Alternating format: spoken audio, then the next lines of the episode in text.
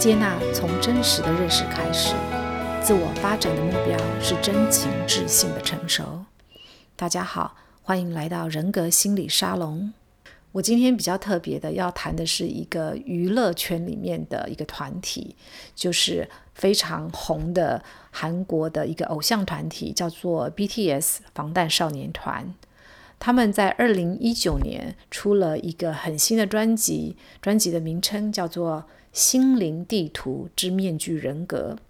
其实我对于娱乐新闻是知道的很少的，大部分的时候我都是置身事外，没有很大的关注。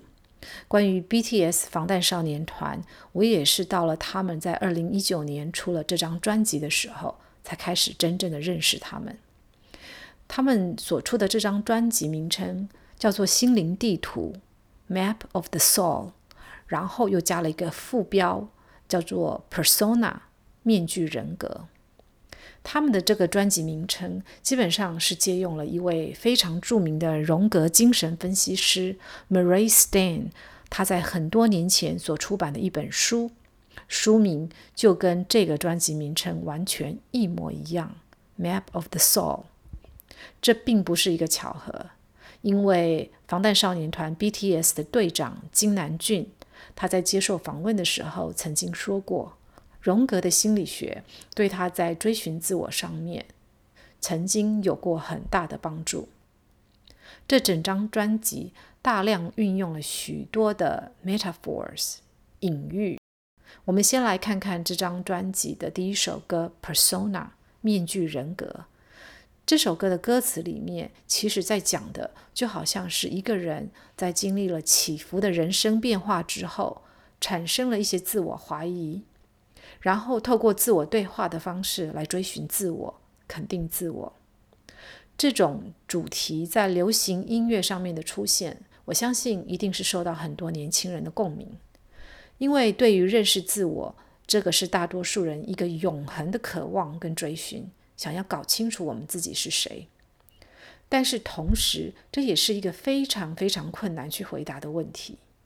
两年前我开始研究这张专辑的时候，我觉得金南俊是一个非常有意思的年轻人。当他推行这张专辑的时候，虽然只有二十四岁，可是他显然对于“我是谁”这样的一个哲学议题充满了兴趣。他曾经在接受联合国的邀请。去给一个演讲，为了年轻世代发声的时候，说了一段非常令人印象深刻的话。在那个演讲当中，他整篇的信息基本上可以说就是这首《Persona》这首歌的一个背景的简介。他说到他自己是在韩国首尔附近的一个小城长大的，童年的时候，他经常仰望星空，会想各式各样的问题。会做白日梦，甚至常常会梦想自己是个 superhero，是一个超级英雄，一个可以拯救世界的英雄。但是在他即将迈入青春期的时候，在那个青黄不接的年代，他开始经历了一个心理上的变化。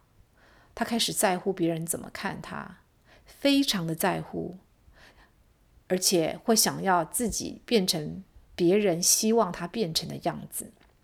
因此在那之后有很长一段时间，他开始停止了仰望星空，也就是他自己以前小时候常常做而且喜欢做的事情。他甚至停止了梦想，甚至他还觉得他失去了他自己的名字。也就是说，他觉得他开始变得跟其他的每一个人一样，大家都是像。鬼魂一样，通通都没有名字，没有个人性的生存着。但是唯一很幸运的一件事情，他觉得就是他拥有音乐。他这么热爱音乐，音乐让他可以再次听到他自己的名字，知道他自己是谁。但是这个过程其实花了很长一段时间。BTS 他们这个团体，他们并不是一开始就成名的。他们在刚出道的时候并没有很顺遂，其实经过了好几年的一个努力挣扎，很多人都不看好他们，他们在中途几度曾经想要离开或者是解散，一直到后来，他们可以成为这样一个世界知名的偶像团体，而他们的歌曲呢，销售千万，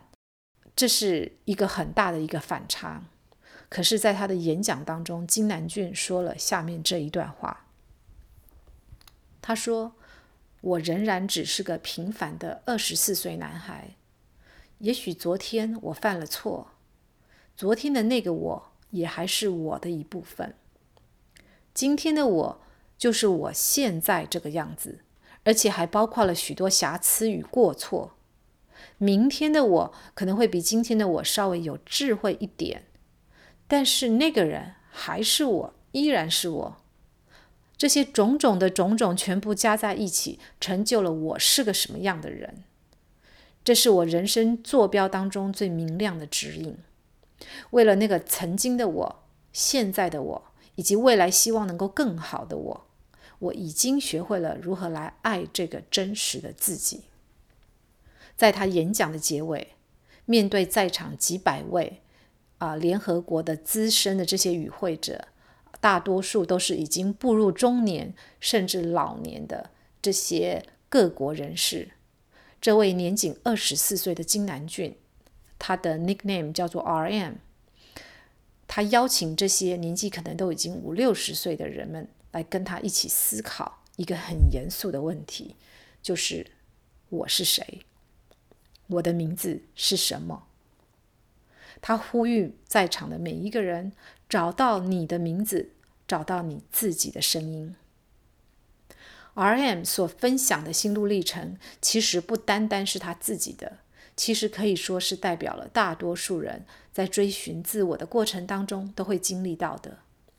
这个因为意识到自我用不同的面貌出现而感到困惑、怀疑，然后还要去奋战，不知道自己到底是谁，一直到最后。终于可以接纳说，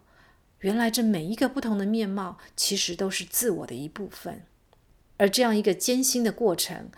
而且是需要巨大能量的一个过程，正是荣格心理学里面非常重要的一个概念，叫做“英雄的旅程”。BTS 他们并不是一夜成名的，他们花了两年组团，然后在一开始几年也没有得到太多的关注。因为他们在娱乐圈里面并没有很好的背景跟支持，可是，一直以来他们都不放弃对音乐的坚持跟初衷。他们从社群平台开始建立他们的粉丝，一直到今天，甚至可以打进西方的流行音乐排行榜，成为一个跨国的超级偶像团体。我们可以想象得到，这一路走来，他们一定有那种柳暗花明的感触。所以这一首歌。引言面具人格，Introduction Persona，我觉得其实就是他们的队长金南俊 RM，借着这首歌来表达他们这样的一个心路历程。他们从当初为了要能够得到听众的认可所做的这些努力，一直到现在能够飞上枝头做凤凰，人人都来跟他们献珍珠，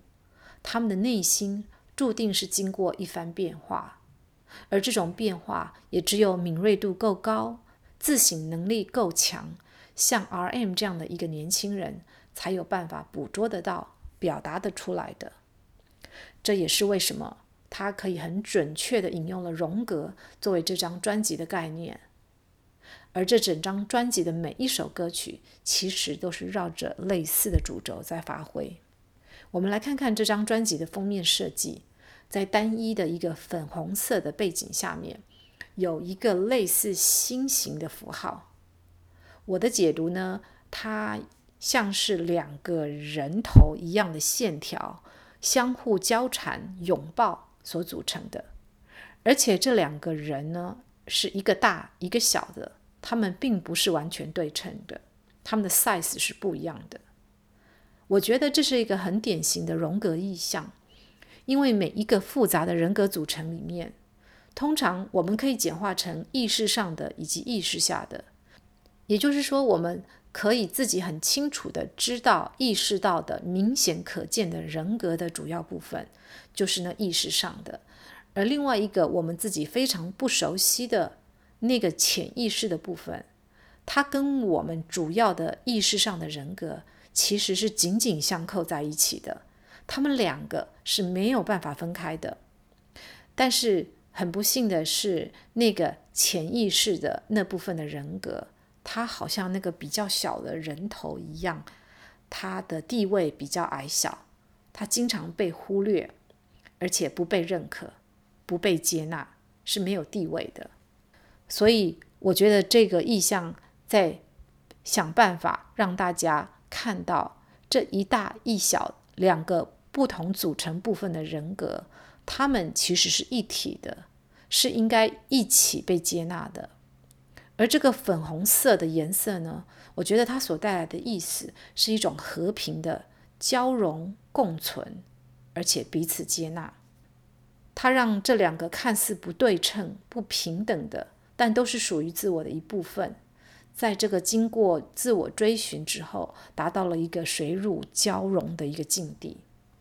就像 RM 在他的演讲里面最后所说到的，他说：“我是金南俊，我也是 BTS 团里面的 RM，我是一个偶像，我是一个来自南韩小城的音乐艺术工作者，就像许多人一样。”我也犯过很多错，我有更多的是恐惧，但我已经开始学习紧紧的拥抱我自己，学习如何一点一滴的来爱我自己。